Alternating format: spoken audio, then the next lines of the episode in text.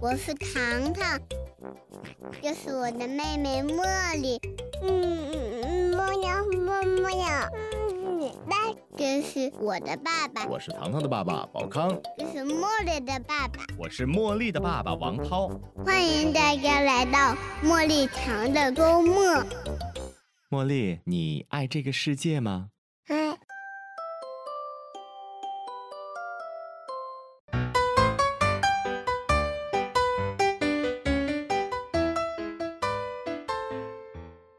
Hello，各位亲爱的好朋友们，大家好，这里是茉莉糖的周末，我是糖糖的爸爸宝康。我是茉莉的妈妈菲菲。哎，我们一又一期新的节目又到来了哈。嗯今天呢，我们节目当中邀请了一位嘉宾，他就是来自唐山万骏马术的万大哥，我们掌声欢迎一下 哈。嗯，大家好，我是宝宝和珊珊的爸爸。哎，用用我们这个这样的一个家长的角色来冠名的话，这是一个纯二胎的爸爸。啊，今天呢，我们邀请万大哥来我们的节目当中，其实更准确的说，应该是我们的节目来到了，万骏马术。哎，没错，嗯我们现在的坐标呢，就是位于唐山市的万骏马术俱乐部，嗯它的位置呢也很好找，就在唐山的建设北路。啊、应该是属于丰润的辖区了。嗯，唐风路。唐风路对乡居假日西侧，对就在我们万骏马术的会所当中。刚才汪大哥刚刚结束今天的一个教学，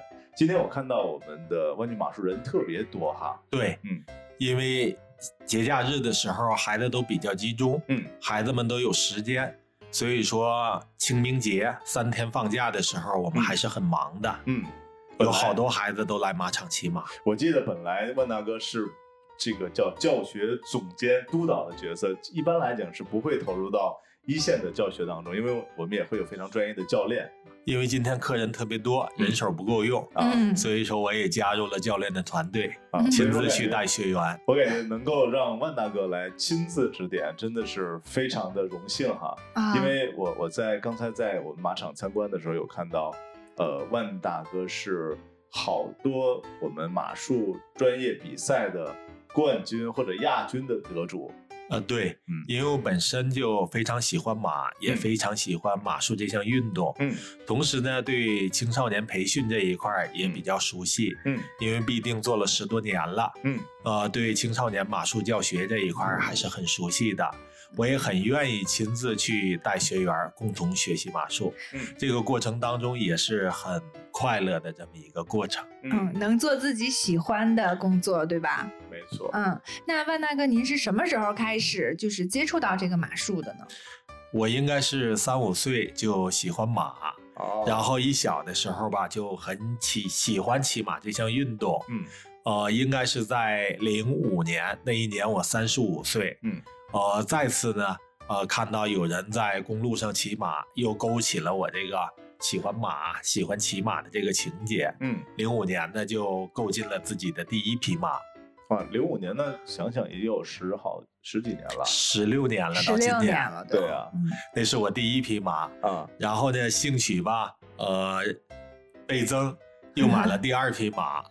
呃，两年的过程中，那您这马从哪儿骑呀？那时候那时候只是野骑吗？夜骑吧，哦嗯，因为我知道你，你在有没有在城市里边儿偶尔也会看到有人很少很少对太少。在路边儿骑着马，然后 这个回头率还是非常高不的。，咱们以以前看就是一般看见那个马是什么拉着车的马车那种，对我吧我小时候其实马车见的倒不多，我们那边都是牛 车。对对，这就是对我说见到马一般就是马车的形式嘛，很少有人就是骑着大马是吧？哎，因为传统上吧，人们对马的一个认识还是有一定局限性的，嗯认为马呢是大牲畜，嗯能拉车，还能骑，嗯比比谁跑得快， 这是一般人对传统马术的一个认识。嗯但是现代马术这一块呢，它还是划分的很清晰的。嗯比方说马呢，有善于跑的，嗯还有善于跳的，还有盛装舞步表演的。所以说，在这个马术运动的分类这一块儿也是分类很清晰的。跑呢，比方说美国的夸特马，嗯，它非常适合于四到六百米。它的速度呢跑得非常快。嗯就呃，是英国赛马那种的是吧？嗯，它应该是算短跑健将吧。对那啊，嗯哎那你像那个香港那边会有一些马会，就是赌赌马，嗯然后那个是不是都是用美国的这种品种来参赛啊他用的是英国的品种，嗯啊英国人呢在一七二五年培育的啊？嗯英国的纯血马，到现在将近有三百年的历史。呃，全球的速度赛马全是用这个品种，嗯，它非常适合于八百米至一千八百米的这么一个短距离竞竞速。哦，哎，那也也会有适合专门儿就是马拉松的这，就是马拉松不是人跑的吗？对，马拉松，界的马拉松，对，啊马界的马拉松。啊呃，我们在汗血宝马，我们在业内呢叫耐力赛。啊，呃，耐力赛呢，初级的一个入门赛呢是四十公里，哇，然四十后公里啊，对，哇呃，八十公里呢算一星级，啊，呃，一百二十公里算二星级，一百六十公里算三星级，三星级的比赛。哇呃，近几年里边吧，国内的马术运动越来越成熟的这么一个走向，嗯安徽砀山这一块儿有目前国内最标准的耐力赛道，啊，呃，是从二零一六年开始，到今年呢已经是第五年了。嗯，这过程当中吧，我们每年也都是有骑手去参加安徽砀山的比赛，嗯，而且获取的成绩也很理想的这么一个状态。哎，我记得您是不是有一块奖牌，就是在安徽砀山的耐力赛当中获取的？呃，确实啊，我参加过多次安徽砀山的耐力赛，嗯在四十公里比赛过程当中，嗯顺利完赛的这么一个状态。嗯，呃，八十公里的情况下，呃，也比较理想的这么一个成绩。嗯，七八十公里，我觉得。其实不仅 是对马的考验，对，对人人也也是是啊，很颠很的都累的要散架子 了。 对呃，这过程当中、嗯完全取决于人和马的一个配合。合，啊呃，默契在程度是吧？嗯，对，在比赛的过程中呢，就是我们人和马是一个亲密的伙伴的关系，嗯或者是战友的这么一个关系。 嗯，在这个过程当中呢，也互相勉励的这么一个过程。哎，就是你看，在骑马的时候，我们刚才说到了专业级的比赛。嗯，我其实接触骑马之前最早的时候，应该是在草原上玩的时候，对，然后会有那个牧民牵着，然后让游客体验骑马。就这个骑马是不是它还没有到马术的那样的一个阶呃一个一个状态呢？大部分人啊呐，对马术这项运动的一个认识，嗯呃，最多的呢还是在旅游区，啊，然后去体验那种游客马。对，就骑哦两圈儿啊，对然后多少钱？多少？钱？对对，对，哎，你别说，我还真不止骑了两圈儿，我啊记得我上山下山来着。啊，嗯，就是坐着马，就当那个上山下山的缆车了。啊，是吧对对对对对，他啊也，但也是有人牵着的那种。那你不错呀，就是可以在马背上待那么长时间。哎，真的，我觉得那就就是一一到上山下山的感觉就不一样了，啊，就你会有一点害怕。你嗯好像平时就是在那个草原上骑的话，那被人牵着骑的话，然啊后就没有什么害怕的感觉。啊，嗯，因为它有坡度了，就对是你上山或者下山，尤其往下走的时候，是不是有对一种要往下栽的那种感觉？旅旅游区的这个骑马吧，我们定位为休闲娱乐，嗯呃，旅游观光的这么一个呃实际的状态。嗯嗯呃，更多的就是说，这个马的主人，然后牵着马，嗯然后我们的游客呢在上边骑着，为了保障这个游客的一个安全。嗯嗯呃，马术运动吧，从分类这一块儿吧，呃，我们传统的马术呢定位为叫工作马术，嗯它源于呢就是说放牧牛和羊，或者说是交通工具。嗯但是在国内目前得到一个广泛推广，尤其是在马场里边儿吧，它定位为叫英式骑术。嗯英式骑术实际上它就是欧洲马术的一个统称，嗯源于部队。因为最初呢，部队的骑术的高低也是决定战争的胜负的。对，以嗯前哦都是骑马嘛，是吧？没有车的时候都骑马，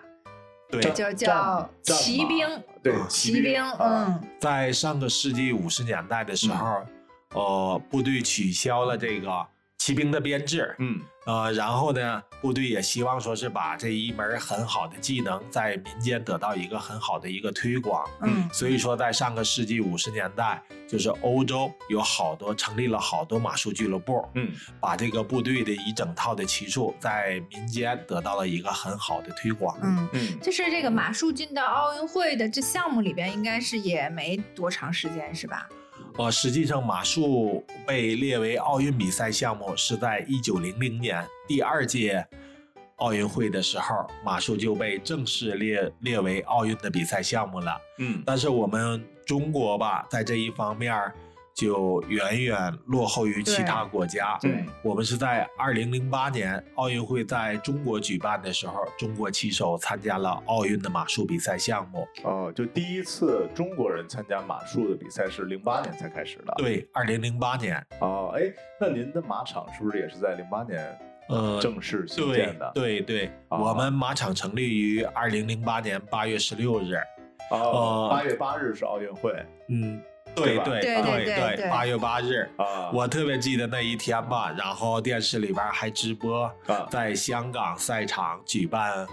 奥运马术项目的，应该是场地障碍赛的比赛。啊嗯哎，所以说咱们万郡马术应该叫应运而 生，嗯奥运的运啊，呃，嗯对，其实万郡马术吧，也伴随了中国近代马术的呃发展的一个、整个一个全过程。嗯因为我二零零八年呢，也是中国马术的一个发展的一个新起点。嗯呃，在二零零八年至今呢，中国马术有了很大的一个程度的提高。嗯这个过程提高的还是很迅速的。嗯我们马场呢，呃，一直以来吧，呃，在做青少年马术培训，嗯是河北省第一家哦，青少年马术培训机构。其实在，尤其是一线城市，很多的地方都会有非常专业的马术俱乐部，但北嗯京可能会比较多。对，就是越来越多的家长会愿意让孩子来学习马术这项运动。呃，首先来说，孩子啊驾驭一匹大马，嗯能走到这么一个高大的动物面前，他就需要有勇气。嗯当孩子呢，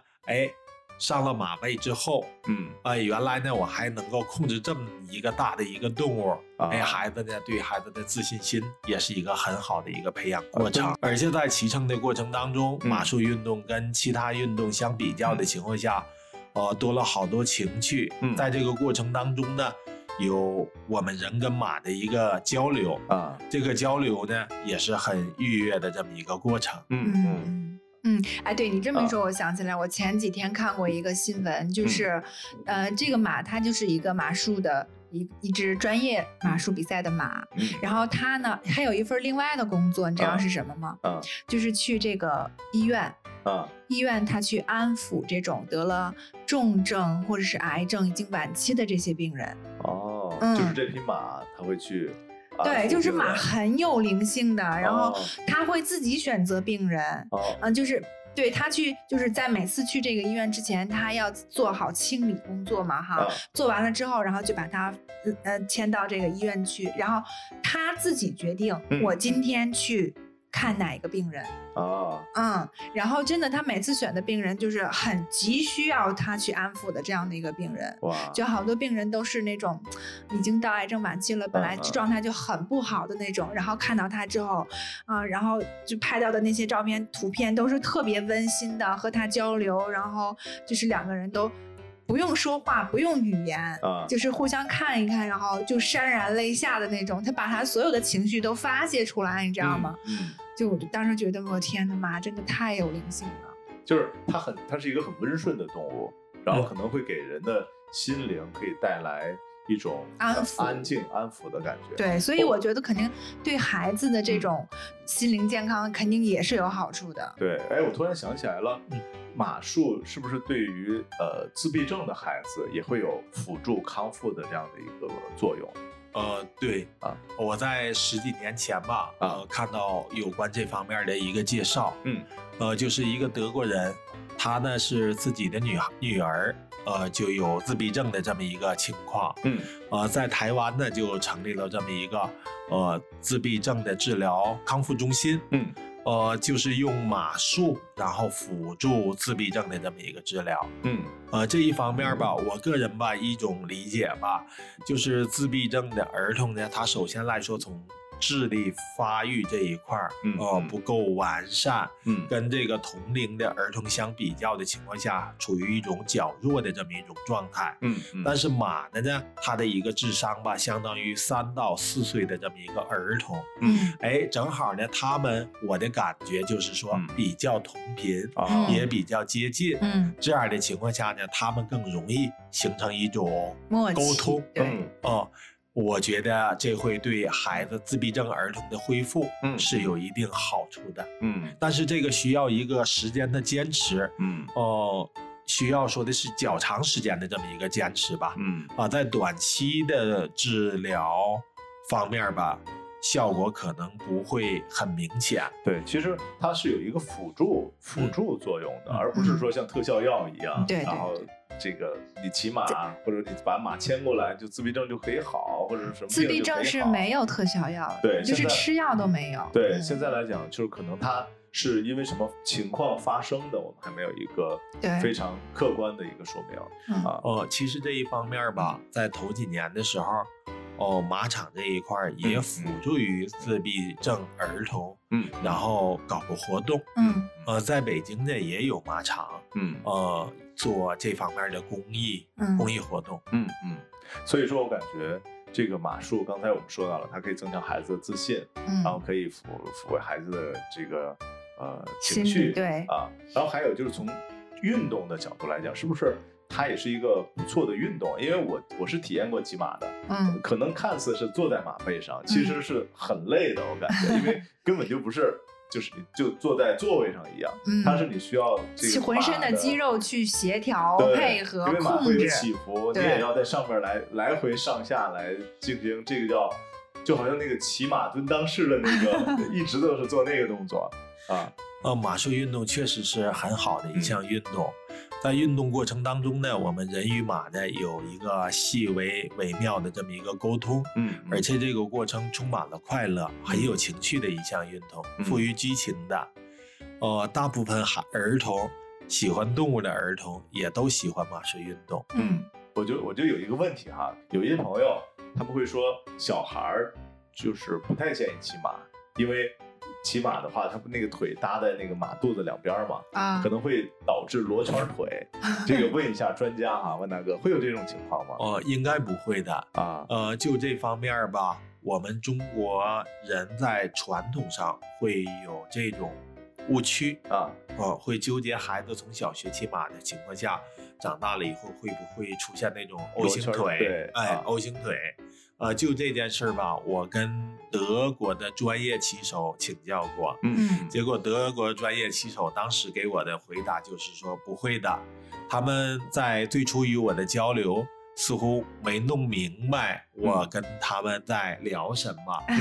结果他当他们明白我跟他们在咨询什么问题的时候问什么问题的时候，嗯他们就站直了。你看看我的腿有没有这方面的嗯一个问题？对，就是一个是他们从事这项运动会比较早，对吧？比如说这种，尤其是专业的，他真的可能就是三四岁、两三岁就已经开始对在马上开始锻炼了，是吧啊？哎、对，这个年龄就是从呃上马来讲，孩子多大年龄上马是最比小较适合的。，对，哦最小呃，适合骑马的年龄啊、理论上讲是三岁的儿童至七十岁的老人。啊，三岁就可以开始骑乘了嗯啊三岁的时候，我们可以做兴趣培养，啊呃，主要是由教练牵行，啊，然后孩子骑在马背上。嗯呃，六岁的时候吧，就可以接触正式课了。嗯呃，德国的一些个相关资料介绍的，就是八岁的时候，说这个孩子呢，学习的效果是最理想的这么一个状态，嗯因为教练与学员的一个沟通交流，嗯还有孩子的一个呃肢体的这么一个控马的能力，嗯也都达到了一定的水平。嗯。哎，我我知道那个万大哥，因为是两个女儿的爸爸哈，嗯，呃，老大宝宝，老二珊珊，珊珊和宝宝今年分别多大了宝宝今年是二十四岁了，啊？呃，珊珊是十一岁，他们从小就是接触马术了，呃，哎，不对不，对，应该是珊珊是从小在马场长大的呃，对，啊。对然后宝宝的话，可能是晚一点在八岁啊跟马相接触的，啊嗯，嗯呃，他们是从从小就是来受到了马，就是万大哥的熏陶，然后得到了一个比较早的启蒙。在这个零五年的时候啊，我拥有第一匹马。那一年呢，宝宝当时的时候是八岁，嗯，也偶尔会随我到野外去骑马。嗯但是那个时候吧，本身我自己对马术的知识了解的也十分有限。嗯呃，我在当时的时候就想呢，就是说如何培养孩子学习正规的马术。嗯呃，再后来吧，就是说把孩子送到了英国的哈哈特伯瑞马术学校。嗯哈特伯瑞马术学校呢，位于全球五大马术学校里边排名第一的一所学校。嗯珊珊是从从一出生啊，就跟马有了接触，在马场应该是在马场长大的啊。嗯呃，对，呃，在小的时候呢，我们抱着珊珊与马呃接触和交流。嗯珊珊在三岁的时候就经常去喂马、抚摸马。呃，三岁以后呢，珊珊就开始骑马了。嗯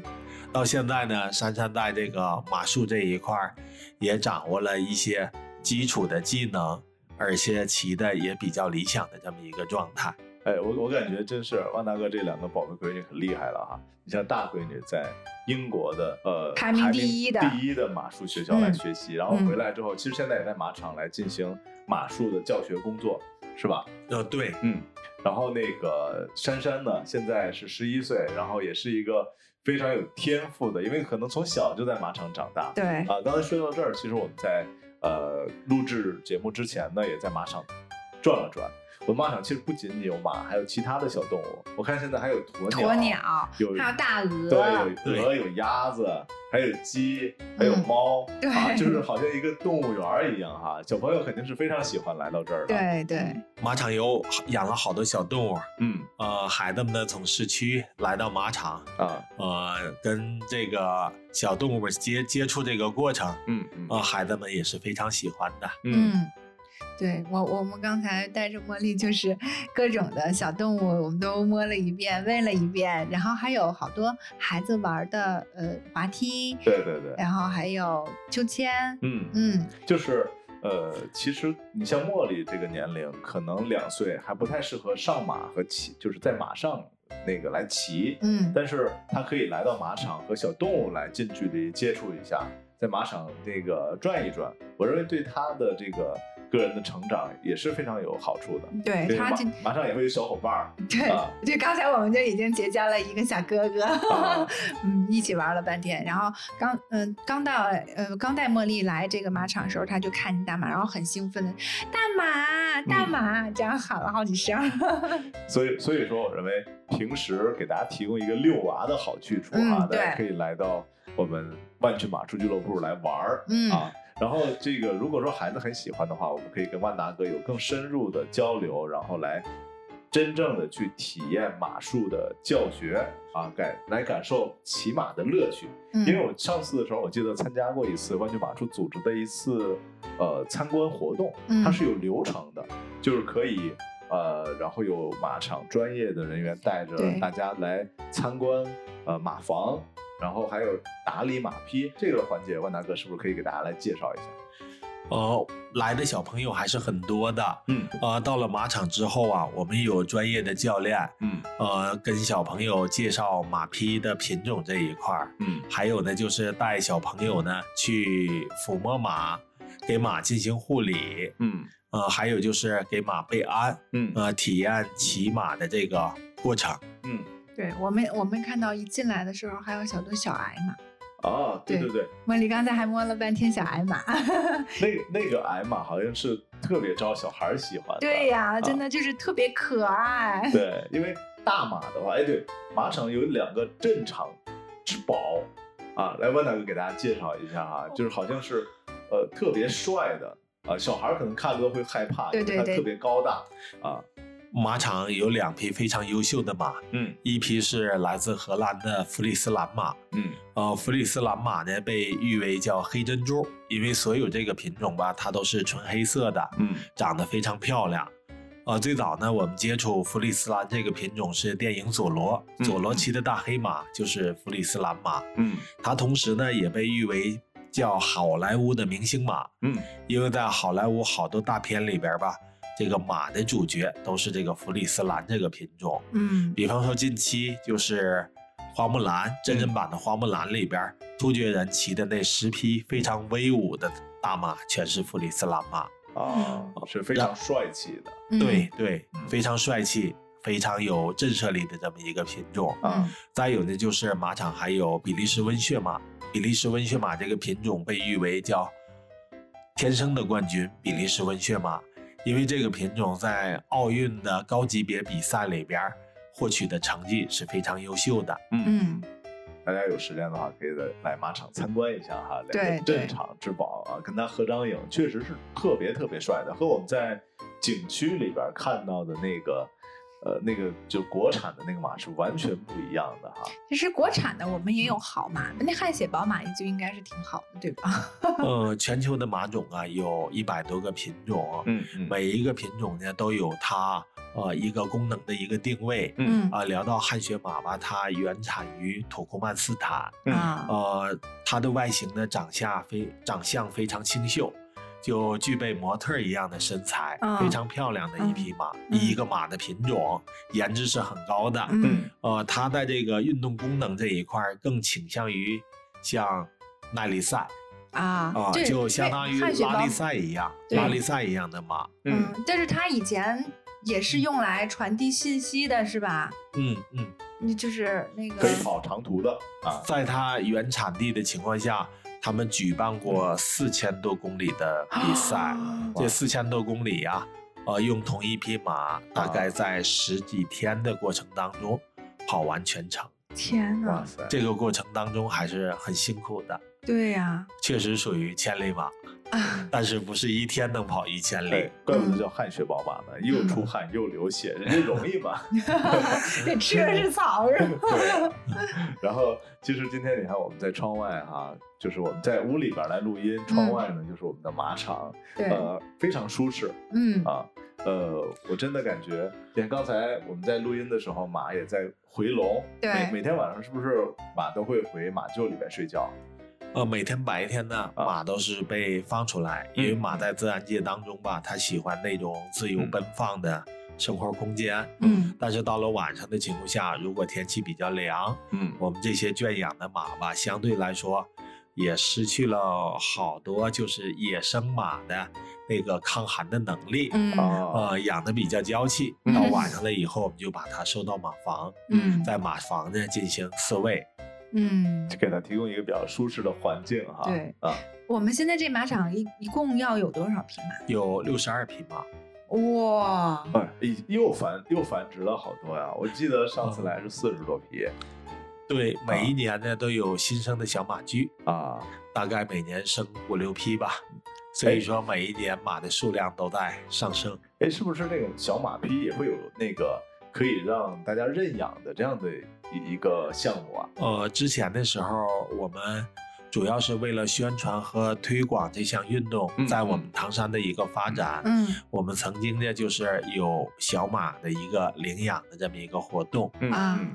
就是如果喜欢某一匹马的情况下，嗯，然后呢，就是可以进行认养。啊啊就是可以相当于把它呃买了之后寄养在马场，